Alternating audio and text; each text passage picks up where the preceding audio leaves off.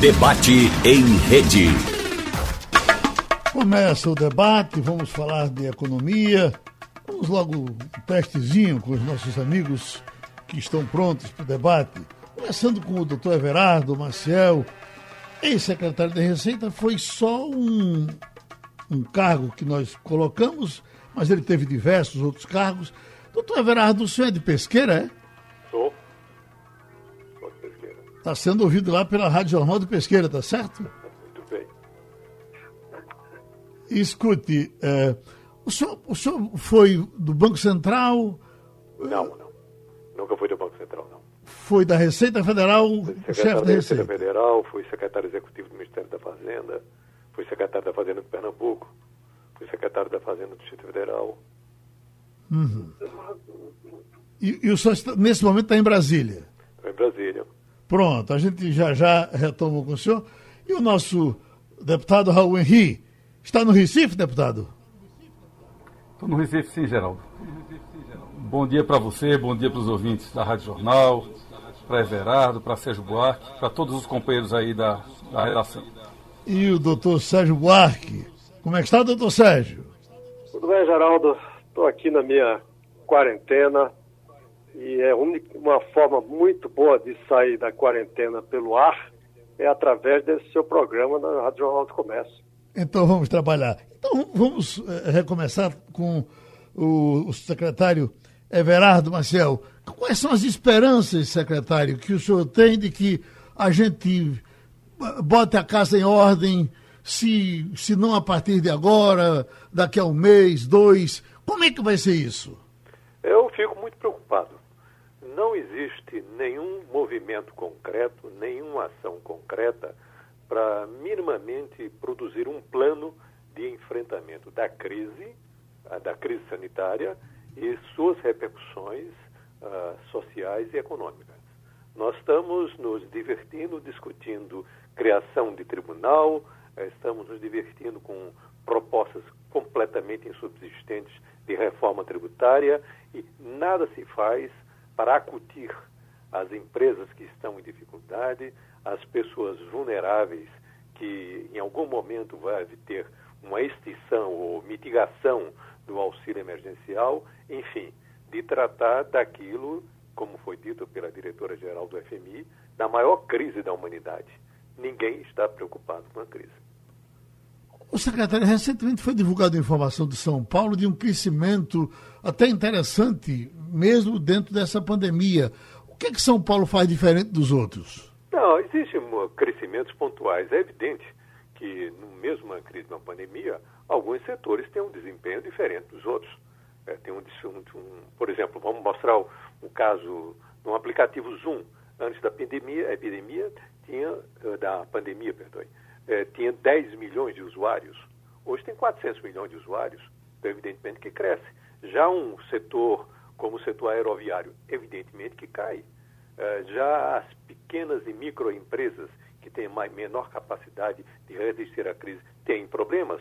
Portanto, não se pode tomar um crescimento pontual em relação a um determinado setor, ou um determinado estado, ou uma determinada região, como sendo um sinal importante. O mundo inteiro está com problema, o Brasil também.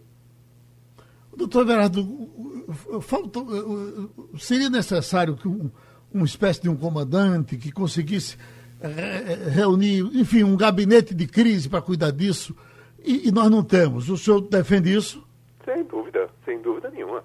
Quer dizer, nós temos uma, uma carência visível eh, de lideranças capazes de, de coordenar, capazes de mobilizar as energias ah, políticas, ah, os intelectuais, para que possam, portanto, colaborar, concorrer para encontrar um caminho para enfrentar essa crise. Isso é uma coisa indispensável. Ao contrário, o que nós temos é uma profunda descoordenação, uma polarização excessiva, uma polarização intensa e nenhum esforço cooperativo. Ao contrário, o processo é sempre de, de criar algum tipo de fricção uh, simbólica ou não, política ou não, enfim, de descoordenação. O doutor Everardo, o governo é fundamental para isso, isso não poderia acontecer para, em, em paralelo, independente do governo. Tem que ter governo nessa história? Tem que ter. A presença do Estado é indispensável nesses momentos. É, é Para isso, essa é uma das razões de existência do Estado. É, o Estado tem que estar presente está presente em todo o mundo. Veja, por exemplo, uh, o que fez a União Europeia, criou um programa uh, de assistência aos países que mais sofreram, num montante de 850 bilhões de euros, e esses recursos foram exatamente dos países que tinham, que tinham uma condição financeira, uma condição econômica mais, uh, mais relevante uh, em relação aos pequenos. Quer dizer, essa é a iniciativa que todo mundo está fazendo. Há medidas mesmo tomadas no mundo inteiro. Uh, eu acho que uma, uma, uma exceção gritante em relação a isso é o que está ocorrendo nos Estados Unidos e no Brasil. O mundo inteiro está preocupado com isso. Deputado Raul Henrique. É, Geraldo, eu acho que há hoje basicamente duas visões sobre essa crise. Uma mais otimista, inclusive o ex-ministro Delfim Neto expressa isso hoje na Folha de São Paulo, e uma mais pessimista. A mais otimista vê algumas condições boas na, na economia do país, como, por exemplo, uma inflação baixa, uma taxa de juro real que o Brasil nunca teve, uma taxa de juro real de 1%, um dólar alto, o que facilita as exportações do Brasil, é, uma cotação alta dos, dos produtos que o Brasil exporta e, sobretudo, uma perspectiva de que a economia brasileira caia menos do que se havia previsto inicialmente. O FMI chegou a projetar uma queda na economia brasileira de 9%. Hoje os economistas estão falando alguma coisa em torno de 4% a 5%. Ou seja, o Brasil teria condições de fazer uma retomada em função dessas variáveis, que são variáveis boas para uma retomada econômica. Essa é a visão mais otimista. A visão mais pessimista diz o seguinte: nós teremos um ano de 2021 com queda de receita, porque o Brasil vai sim ter recessão, pode ser 4 ou 5%, mas é uma, uma recessão forte que o país vai ter como consequência dessa crise do coronavírus. O Brasil está tendo um, uma grande pressão por aumento de despesa. Basta acompanhar o noticiário, que só é o que dá todo dia. O próprio presidente Bolsonaro pressionando muito o Ministério da Economia para haver um aumento é, de despesa com programas de retomada de investimento em infraestrutura, é, um, um, Renda Brasil, que seria um Bolsa Família ampliada, e outros programas. E o Brasil tem que conter a dívida, porque quando você cai receita, aumenta a despesa, alguém tem que pagar essa conta. Ou essa conta é com mais imposto, e a sociedade brasileira não aguenta, não suporta mais aumento de carga tributária, ou é com dívida. E o Brasil se endividou muito nessa crise do coronavírus. A, a dívida pública no Brasil saiu de 76% do PIB para quase 100%. No final do ano vai chegar a esse número. Então é um cenário muito desafiador. Quer dizer, um Estado que já era ineficiente, que já em 19 tinha um buraco, um déficit primário de 95 bilhões, e depois dessa crise vai ter uma situação ainda mais desafiadora. Então eu diria que são, é uma moeda que tem dois lados, mas eu vejo como resultante de tudo isso que o cenário de 21 será um cenário muito desafiador para o país. O senhor concorda com o doutor Everardo Marcel de que tem que ter governo nessa coordenação? Isso não poderia uh, ser uma. A coordenação não poderia ser privada e o governo ficar somente olhando? Claro que sim. Desde o início, o presidente só faz atrapalhar. Aliás, desde o início, na votação da reforma da Previdência, que o Congresso Nacional queria ajudar, conversou com o ministro da Economia, e as posições do presidente da República eram sempre, eram sempre na, na situação, na, na direção de dificultar esses entendimentos. Então, acho que precisa sim de governo. Felizmente, o Estado brasileiro, juntamente com o Congresso Nacional, adotaram algumas medidas importantes, o auxílio emergencial, esse programa de redução de jornada de trabalho para salvar os empregos, linhas de financiamento para as empresas. Tanto que o Brasil não vai sofrer tanto quanto outros países da América Latina. Mas, sem dúvida nenhuma, nós precisaremos sim de um governo para coordenar as saídas para essa crise. Doutor Sérgio Buarque. Opa, eu estava ouvindo, eu estava ouvindo vocês, mas vocês não, não me escutavam. Estamos me ouvindo bem agora. Eu, estou, eu queria, queria começar discordando do, do Everardo, que eu acho que o governo, apesar de Bolsonaro e apesar do que ele tentou atrapalhar, tomou medidas interessantes que, pelo menos no ponto de vista da economia, falhou muito mais no terreno sanitário. No terreno da economia, conseguiu, como em parte o Raul falou, é, impedir um aprofundamento maior da, da recessão e da miséria.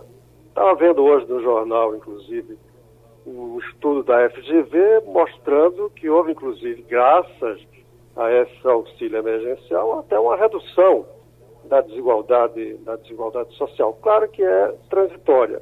Agora, isso mesmo me leva, por outro lado, agora, com as notícias recentes, a uma preocupação de que Bolsonaro comece a atrapalhar pelo excesso, querendo consolidar sua posição populista, eh, com medidas do ponto de vista fiscal, eh, digamos, descuidadas, digamos assim. Né? A sua briga com o ministro da Economia, que quer evitar que os gastos se acelerem, eh, pode trazer um risco para o futuro, porque, como dizia Raul, alguém tem que pagar isso. E o, o próprio ministro, que eu, na última vez que conversei aqui no Passando a Limpa, eu dizia que achava que o ministro não se aguentava. O ministro está conseguindo se equilibrar, mas ele propõe medidas compensatórias do ponto de vista fiscal que o governo, com esse novo emergente populismo, não vai querer. Tipo, retirar as deduções de imposto de renda da pessoa física em saúde, por exemplo. Embora ele exagere dizendo que só rico paga, é, deduz esse imposto de renda, mas em certa medida me parece que é perfeitamente razoável que a classe média, uma parte dela, e a, e a classe alta também pague por isso. Né? Agora, eu queria aproveitar, porque eu estava aqui, enquanto eu fiquei fora do ar, eu fiquei tentando criar coragem para discutir com o Everardo sobre a reforma tributária. Eu tenho lido seus artigos, Everardo, muito muito contundentes e muito esclarecedores, mas eu sou daqueles que entendem que nós estamos vivendo um momento hoje muito particular de uma convergência enorme dos diversos atores políticos em torno de uma reforma tributária que já vem sendo falada há mais de, há mais de 20 anos se fala em reforma tributária. Em certa medida, já desde a Constituição, logo depois da Constituição, começou-se a perceber que estava se construindo uma, uma parafernália.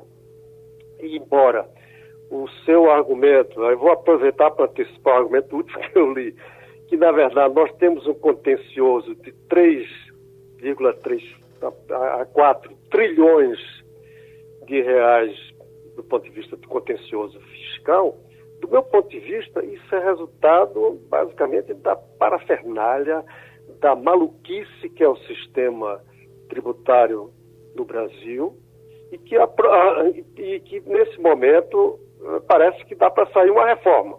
Se é essa ou não é, mas é, é em torno dessa reforma, que é o que está na agenda do Congresso, principalmente na Câmara de Deputados, com a qual convergem os governadores, inclusive para fundir o ICMS com o IPI e com o ISS, que podem, do meu ponto de vista, simplificar bastante o sistema tributário, evitar as guerrinhas setoriais e territoriais por benefícios, que cria essa multiplicidade de incentivos e desincentivos que distorcem completamente a alocação racional dos recursos.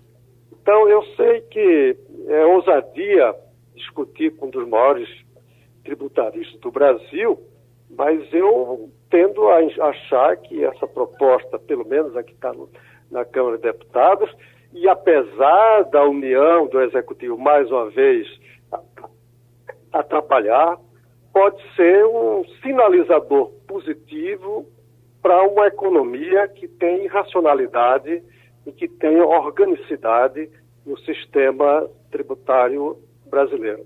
Eu sei que estou dando uma oportunidade enorme para você fazer sua defesa, suas teses. Doutor Everardo? É, bom, eu, eu falaria algumas horas sobre esse assunto, mas eu ouvi com atenção os comentários do Raul e do Sérgio é, para dizer o seguinte: de, de início, eu quero dizer o seguinte: é, é evidente que o auxílio emergencial foi uma medida adequada, foi uma medida bem-vinda. É, longe disso. O que eu discuto é o seguinte: e depois, faz como? Mantém o auxílio emergencial com que recurso? Recurso tirado de quê? Como, como é que faz isso? É, o que é que faz para tratar, por exemplo, da postergação de impostos que foi feita e tem vencimento para setembro? Quem não conseguiu pagar um mês de imposto vai conseguir pagar três num só mês? O que é que é feito para tratar disso? Então, são questões dessa natureza que eu estou falando. Ah, o, as previsões, todas elas são precárias. É, tanto a previsão do FMI, que previa um, uma queda do PIB de 9%, como também essas previsões que falam 5, 6. A verdade é o seguinte, nós estamos num mundo de completa incerteza sobre isso. O fato é que haverá uma queda, e essa queda será expressiva. Se eu fosse apontar os dados apresentados pela ONU, pelo secretário-geral Antônio Guterres, é, diz que nós vamos ter um aumento de 5 para 10% das pessoas que se encontram em condição de extrema pobreza, que, é, que ganham menos 70 dólares por mês. E o número de pessoas que estão num regime de pobreza ou seja, menos que 140 dólares por mês, vai subir de 20% para 26%. Isso é um aumento de 45%. Se esses fatos vão acontecer, ninguém tem bola de cristal para afirmar. O fato concreto é que temos um problema e temos que saber o seguinte: e se isto acontecer, o que é que eu faço?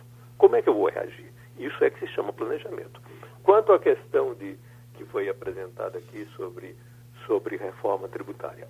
Ora, essa reforma, o projeto de reforma tributária que aí está, eh, todos eles implica numa enorme redistribuição de carga tributária. É, quem é que é alcançado por isso?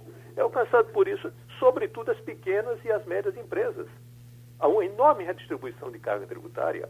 Uh, o aumento de carga tributária, de alíquota marginal, eh, em relação à proposta que o Sérgio fez referência, ele tem variações de aumento de 200% a 600% de alíquota.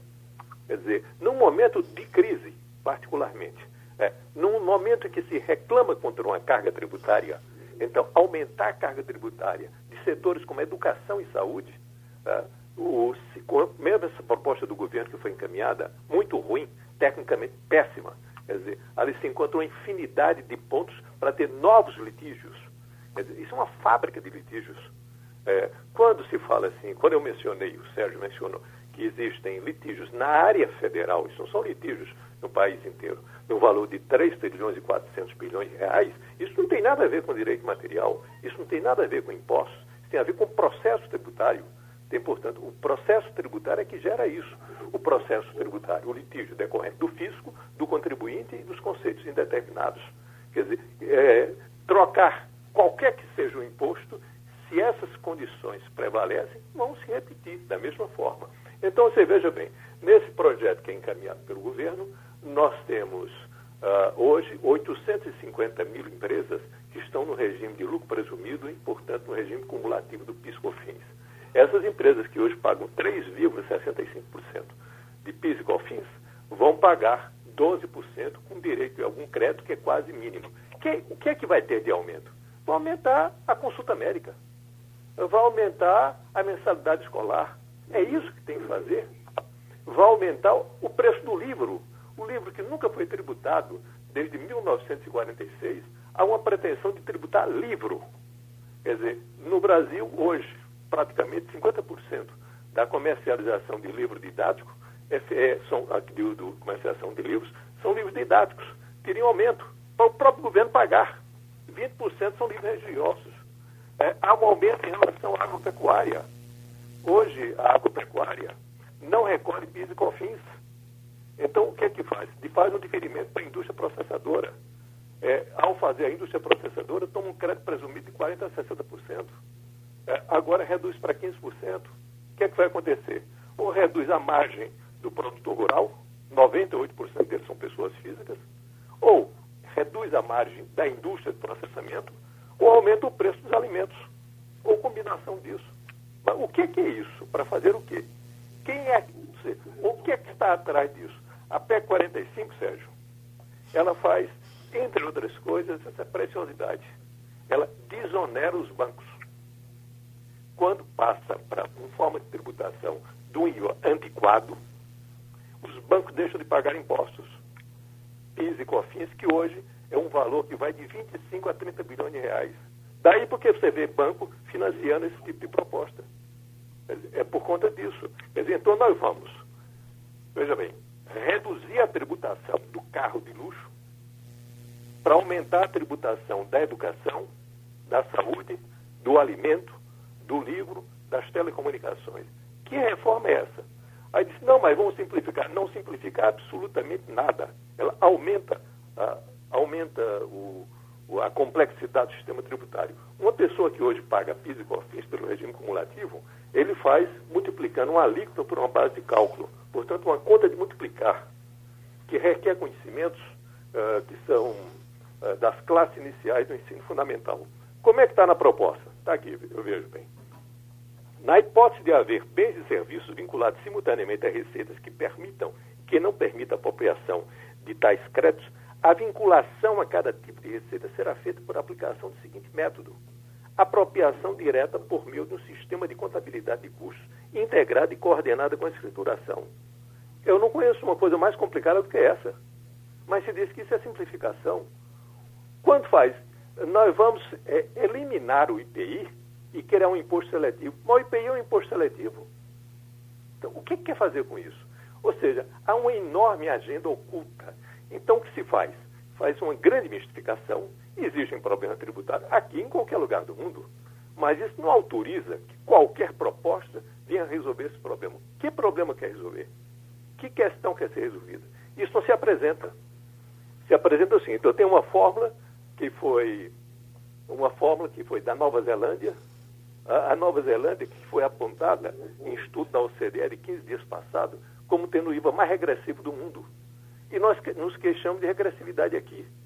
É, quando se diz assim, vamos eliminar as deduções para a saúde, é preciso entender que saúde não se deduz de imposto, se deduz da base de cálculo de imposto. O que quer dizer o seguinte, grosso modo, quando eu faço uma consulta e deduzo, o governo paga um quarto disso, três quartos são pagos pelo paciente.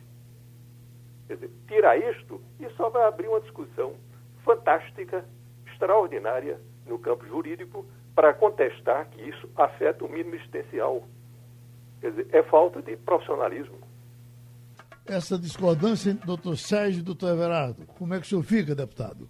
Geraldo, você me colocou numa saia justa, porque esse é um dos assuntos mais complicados em economia e, sem dúvida nenhuma, Everardo é um especialista, um dos maiores do Brasil.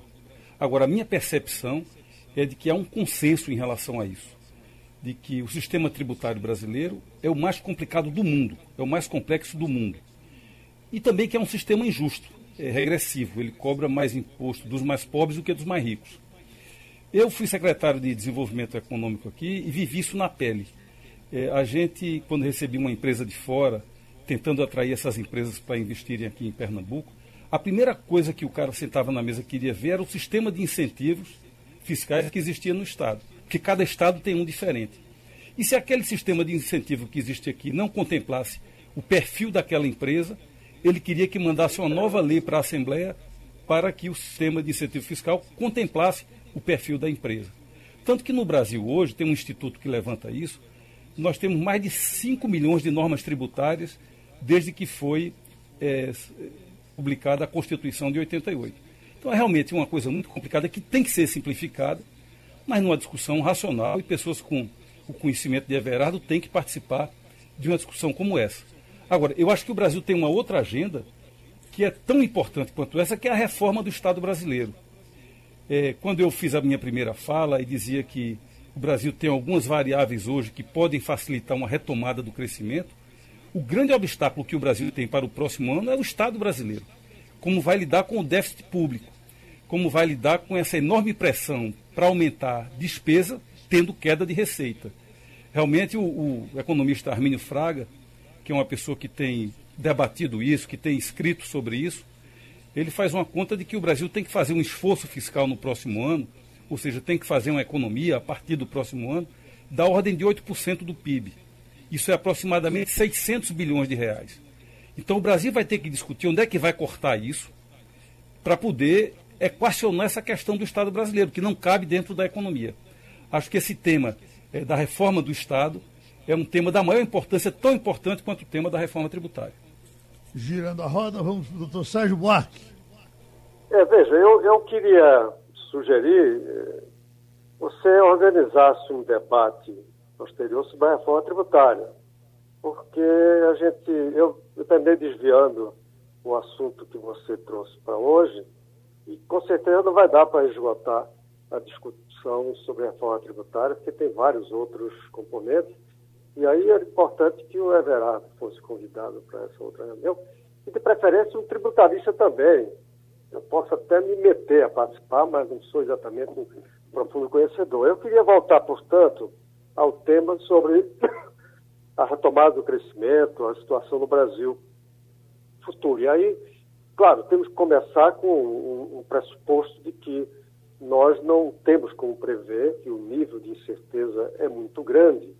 Agora, a questão central é o que é que está sendo pensado, o que é que está sendo jogado na mesa de discussão para que a economia volte a ter suspiro.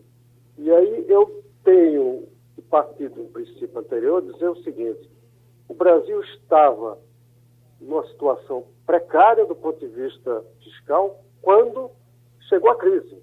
Quer dizer, a gente não estava numa situação minimamente confortável, já estávamos com uma situação difícil, com um déficit, um déficit nominal já, já alto, com uma, uma, uma rigidez no sistema eh, fiscal, na, nas regras orçamentárias muito grande, e com duas, duas, dois itens ou duas componentes dessas despesas que têm um crescimento inercial.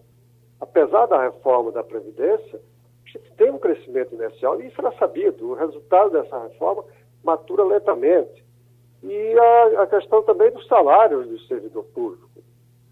E aí vale a pena dizer que se a gente quiser de fato fazer uma, uma definir uma estratégia de retomada do crescimento, a gente tem que aumentar a capacidade de investimento do Estado, mas não de forma artificial, com emissão, com emissão de, de, de, de papéis ou com emissão de títulos, com endividamento. Isso provisoriamente é correto, foi feito agora. Essa despesa de. Se imagina que vamos ter um déficit esse ano de mais de 500 bilhões de reais, o que dá um salto extraordinário na dívida foi necessário. Agora, isso não é sustentável no, no médio prazo, mais um ano. Então, tem que se buscar outras formas. E uma delas é tentar rever, e aí eu convijo para o que dizia o Raul, mas acho que o Everardo também falava isso, uma, uma mudança na capacidade do Estado, uma mudança, portanto, na estrutura de gastos, no sistema de despesas primárias, para poder ter um nível de capacidade investimento. O governo está propondo, deve ser anunciado hoje, duas medidas, uma mudança no Minha Casa Minha Vida com mais incentivo, que significa mais renúncia ou mais despesa, do ponto de vista público, e com uma, uma revisão ou, ou tornar uma a ausência emergencial permanente com um valor menor, mas que assim mesmo bem maior do que é a Bolsa Família. Então, isso vai gerar uma situação futura do gasto público muito maior e, portanto, vamos ter que conviver mais algum tempo com o crescimento da dívida e com o déficit fiscal, que não é sustentável. É, eu não quero falar tanto, mas me permita dizer, a análise que fez Raul no início, que nós estamos com juros baixos, inflação baixa e com o dólar favorecendo as exportações, isso não é sustentável enquanto a dívida cresce e o saldo e, e, e o déficit, é, déficit público aumenta. Porque isso vai pressionar a própria taxa de juros de financiamento da dívida. Hoje já se diz que está se vendendo, o governo está tendo que jogar títulos de prazo cada vez mais curto e com taxa de juros mais alta do que a Selic. Então, isso joga para o futuro uma situação muito delicada. O equilíbrio é tentar, dentro dos limites fiscais, fazer alguma medida de estímulo à retomada da economia. Isso precisa rever a estrutura de gastos. Isso precisa rever, basicamente, o sistema que nos obriga a ter quase 90% de gasto obrigatório. Boa parte disso, mais de 70%, é previdência e salário do servidor. Doutor Everardo Marcelo, retome, por gentileza. Pois não. Primeiramente, é concordando com, com as, algumas observações que foram feitas, é, sem dúvida nenhuma, a reforma do Estado é uma questão de elevada prioridade para a qual se devia ter uma atenção especial agora. É, quanto à questão do, de um ajuste fiscal, como foi defendido pelo meu amigo Armínio Fraga, isso eu discordo profundamente. Isso não existe. A única vez que foi feito isso na história da humanidade, pouco depois da recessão americana, no início dos anos 30, que provocou uma recessão ainda maior. Quer dizer, tem que ter um olhar completamente diferente sobre esse assunto. Essa matéria não pode seguir dogmas que já não servem para os dias de hoje. Então, não, eu não vejo sobre esse aspecto, não. Agora, e fazendo também outros comentários quanto à questão tributária e reforma tributária, portanto, merece uma discussão específica, eh, não tão assim, uh, não nesse, nesse contexto um pouco mais amplo. Mas só para dizer, Raul, fazer umas pequenas observações sobre o que foi dito por você. Primeiro, quando você fala de regressividade, é, não existe nenhum estudo no Brasil que possa ser minimamente levado, ser levado a sério, que mostre o tamanho da regressividade do sistema tributário brasileiro. Mas vamos admitir que seja, que haja regressividade. Pois bem, as propostas que estão aí aumentam a regressividade. É a regressividade que é ditada pela alíquota única. A alíquota única é exatamente a expressão legítima regressividade. Qualquer pensador moderno hoje, por sua vez, quando fala de regressividade, pensa no gasto público, não no sistema tributário. Pela grande facilidade que hoje exige, inclusive, de planejamento tributário e mata qualquer pretensão de progressividade. Quanto à questão de complexidade, um dos maiores tributários contemporâneos, o meu amigo Vitor Tanzi, ele fica surpreso quando os brasileiros falam de complexidade. E precisa conhecer como é o sistema americano. O imposto de renda das pessoas origem dos Estados Unidos, a legislação tem 80 mil páginas. Né? O sistema de, de, tributação da renda do Brasil é o mais simples do mundo. Não existe sequer nada parecido com ele. Então, só para você ter uma ideia, o sistema de tributação do consumo nosso é complicado? Sim, ele é complicado, mas tem solução. Litígio não decorre de tributos, litígio decorre de processo. É uma visão completamente equivocada quando se pretende fazer isso. Ao contrário, essa mudança dos, de tributos aumenta litígio, não o inverso. Tá? Por outra, a questão de incentivos fiscais. Como sabe, Raul, eu fui secretário de Fazenda de Pernambuco entre 79 e 82. E, portanto, fui secretário de Fazenda num período que vai entre os anos 70 e 80. Não existia guerra fiscal. Por que, é que existe guerra fiscal hoje? Por duas razões. A primeira razão, que não é a mais importante, mas é a primeira no tempo, foi quando o governo federal não entendeu o que era o ICM. E o governo Collor, na reforma administrativa, extinguiu o órgão que coordenava o ICM no Brasil, que era a Secretaria de Economia e Finanças do Ministério da Fazenda, porque não entendeu o que era. E começou a descoordenação. Segundo, foi um erro da Constituição, da, Constitui, da, da Constituição de 88 quando ela disse que existiria uma lei complementar para disciplinar a concessão e revogação de incentivos fiscais, e disse que enquanto não existisse uma lei, valia a lei do Constituição anterior, que era a lei complementar número 24, que não se aplicava à situação de hoje. Por quê? Porque é uma lei sem sanção. Moral da história, nunca houve sanção, nunca houve lei. Claro que haveria guerra fiscal. É como se eu dissesse o seguinte, olha, é proibido roubar, mas se roubar, não dá cadeia. Então, era um, um tipo de uma prática delituosa que não tinha nenhum tipo de norma sancionatória. Então, ficou uma situação que até hoje não foi resolvida, como inúmeras outras coisas introduzidas pela Constituição de 88.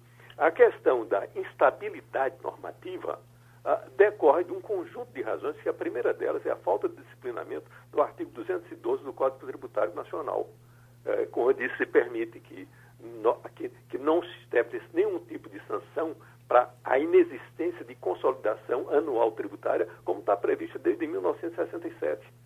Então, são essas questões, uh, uh, as questões tributárias, devem estar sentadas em problemas. Que problema eu quero resolver? E verificar o seguinte, que nenhum problema tem uma única solução. É, e que, por outra, é um perigo terrível fazer a transposição, a crítica de soluções encontradas em outros países para o nosso país. Porque sistemas tributários são construções político-culturais, que, como sabe bem, se opera no parlamento e em cima de conflitos de razão e conflitos de interesse.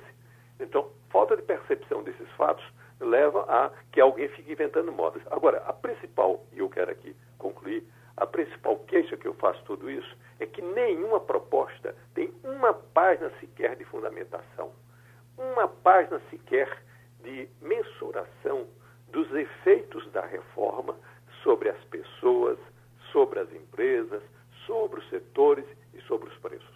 Nenhuma página. Então, nós ficamos tendo que descobrir coisas. Olha, vai haver aumento da tributação do livro, ah, vai haver aumento da tributação da educação, vai haver aumento da tributação da saúde, vai reduzir a tributação da geladeira, vai reduzir a tributação. Isso não pode ser feito dessa forma.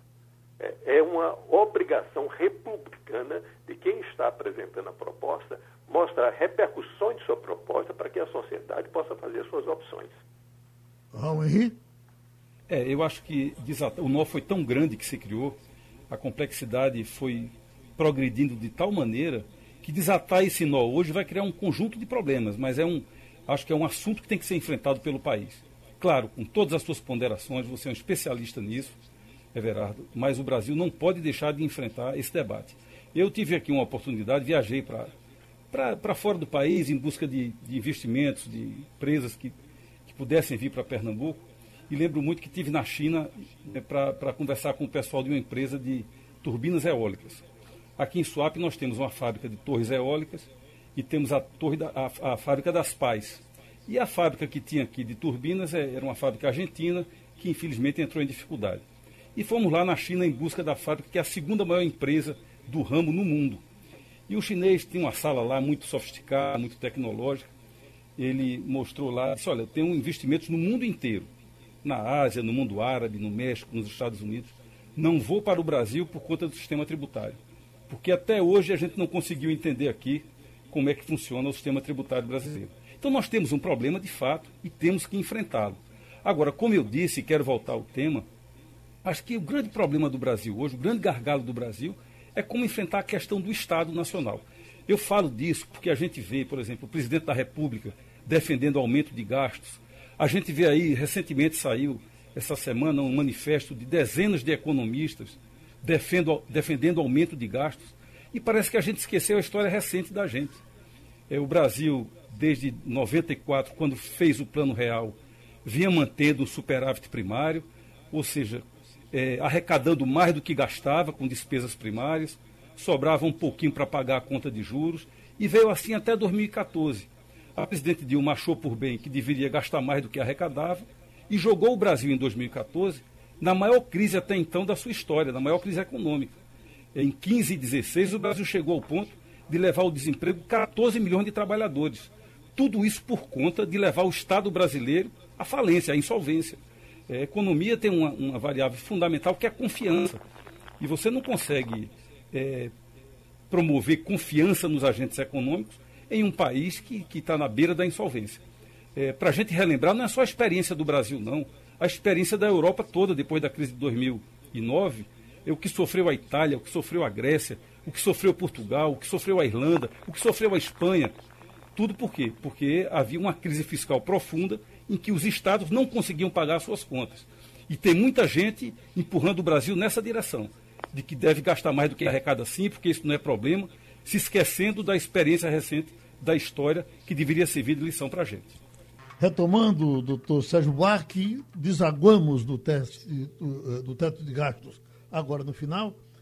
E esse assunto é o do momento em Brasília, já estão falando até da possibilidade da saída do ministro Paulo, Paulo Guedes, o presidente do Banco Central poderia ir para o lugar dele, enfim, é o, o, o assunto do momento.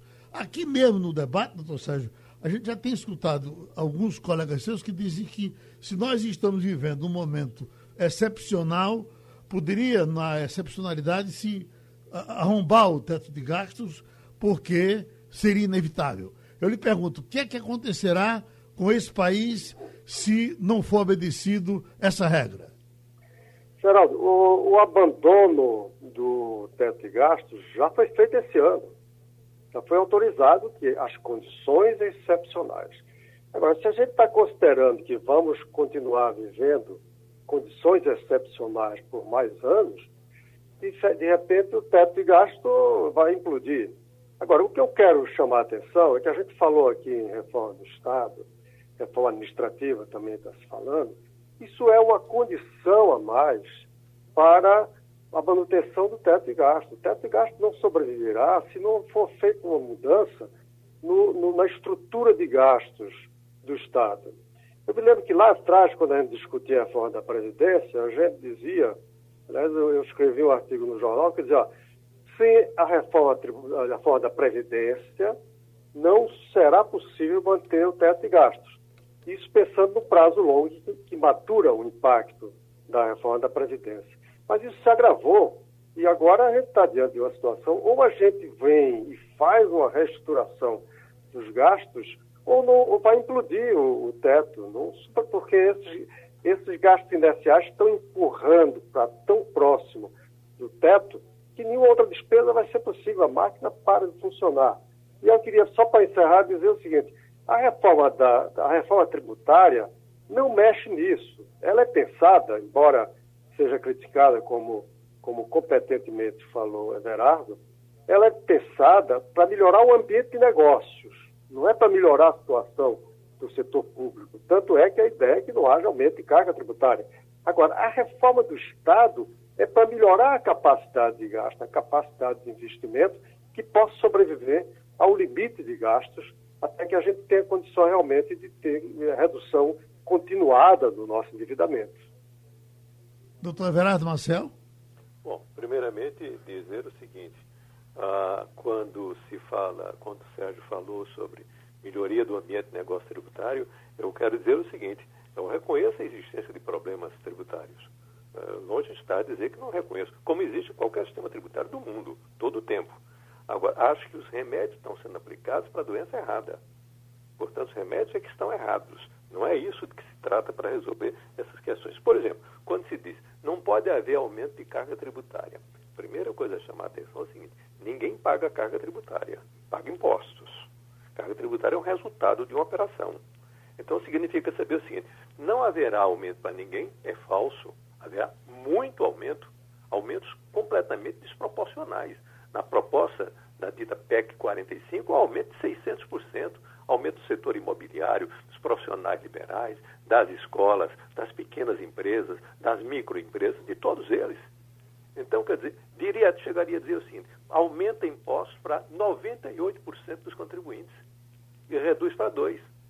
Quer dizer, é bom chamar atenção. Quanto a teto de gastos, eu sou, não preciso dizer que isso foi uma prática de vida minha na defesa de uma postura de equilíbrio fiscal. Agora, teto de gastos no Brasil tem um erro de concepção. É, veja bem, gastos tem, há dois tipos de gastos. Há gastos controláveis e gastos não controláveis. O que, é que são gastos não controláveis? São particularmente os gastos com pessoal e os gastos previdenciários, que ele tem vida própria, eles crescem por conta própria. Não, não, agora, se eu tenho nesse universo, se esses gastos crescem por conta própria e correspondem à maioria dos gastos, e há outros gastos que são controláveis, que são particularmente os investimentos, se eu estabeleço um teto para os dois, eu vou esmagar o investimento.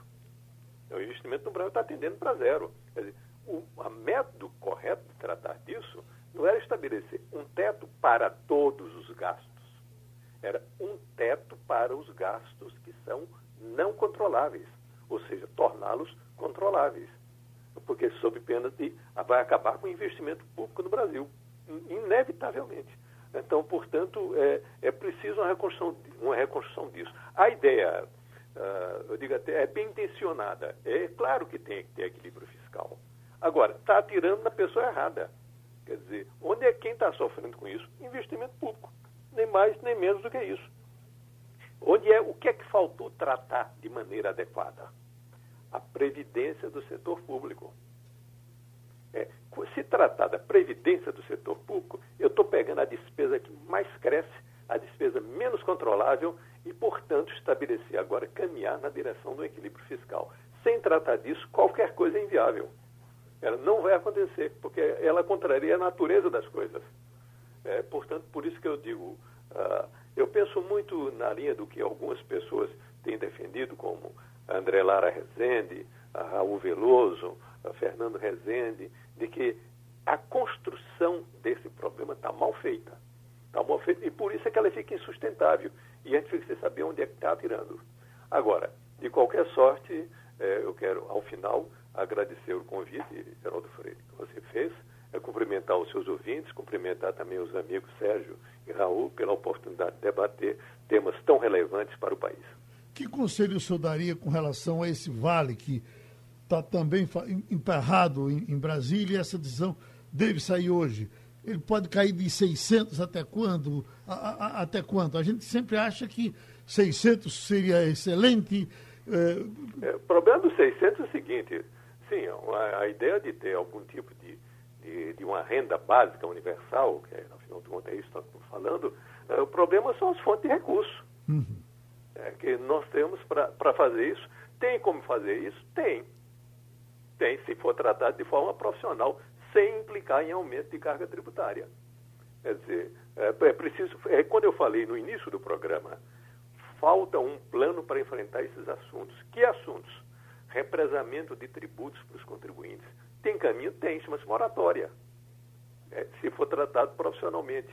Fonte de recursos para enfrentar essas questões que, que alcançam os mais vulneráveis, é, como você está falando, portanto, desse dito que foi chamado de auxílio emergencial, eu falei no início, quer dizer, esse auxílio tende a ser mitigado, ser reduzido ou ser extinto.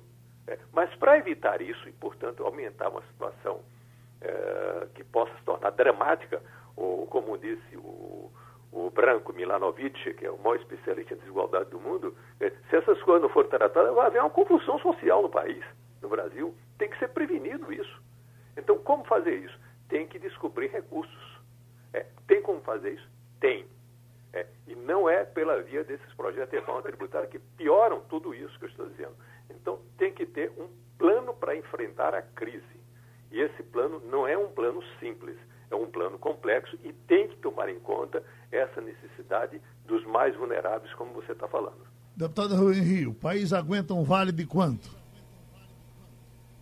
Olha, Geraldo, a gente tem que fazer conta. O, o, é, o, o atual auxílio emergencial de 600 reais é uma conta mensal de 50 bilhões.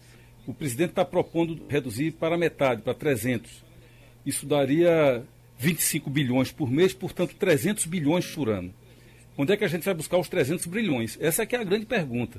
O economista Ricardo Paes de Barros tem dito que identifica no orçamento fontes de programas sociais que podem chegar a 100 bilhões. Onde vamos buscar os outros 200 bilhões? Essa é a discussão, e acho que é, é sobre isso que é, Everardo fala. Eu acho que está coberto de razão. Nós temos um orçamento do país e temos que, dentro desse orçamento, fazer escolhas. Acho que o Brasil tem sim que fazer um programa de renda mínima mais amplo do que o Bolsa Família. Isso é uma obrigação moral do país. Agora, nós temos que identificar dentro do orçamento quais são as fontes para financiar esse programa. O que diz, doutor Sérgio? Não, eu concordo totalmente. O, todo o problema é esse. É como é que a gente. Porque, na verdade, isso envolve uma disputa distributiva entre segmentos da sociedade que pagam imposto, que recebem benefícios então, isso é uma discussão política por excelência. Né? Quer dizer, dizer, por exemplo, como está propondo o Guedes, então vamos tirar essa isenção de, de, de, de da base, da base né, como diz, corrigia Everardo, do, das despesas com saúde para o imposto de renda. Isso é um caminho. Agora, isso envolve uma discussão distributiva, porque alguém vai ter que deixar de, de de deduzir para que isso possa ser base para o financiamento. Então, toda discussão termina sendo de escolha política. Agora, precisa ter uma capacidade de racionalidade para dizer, olha, isso tem um custo, isso tem um impacto positivo, pode ter um negativo lá na frente, e a gente tomar decisões fundamentadas do ponto de vista técnico. Que aí é o que fala o, o, o Everardo de um planejamento. E eu concordo com ele que o Brasil costuma fazer decisões muito de, de curto prazo, muito imediatistas, e que não antecipa impactos futuros positivos e negativos. Né? Então, eu acho que essa é a questão que está na mesa, e aí a, a, espero eu que esta racionalidade ilumine os decisores na hora que forem fazer essas escolhas. Mas sempre tem que passar por uma decisão política que envolve jogo distributivo, conflito distributivo entre segmentos diferentes da sociedade. Muito obrigado, doutor Sérgio Buarque, o doutor Raul Henrique, já são nossos parceiros mais constantes. E um agradecimento especial, um grande abraço de Pernambuco ao doutor Everardo Maciel, que a gente espera contar com ele em outros momentos. Sugestão ou comentário sobre o programa que você acaba de ouvir, envie para o e-mail ouvinte@radiojornal.com.br ou para o endereço Rua do Lima 250, Santo Amaro, Recife, Pernambuco.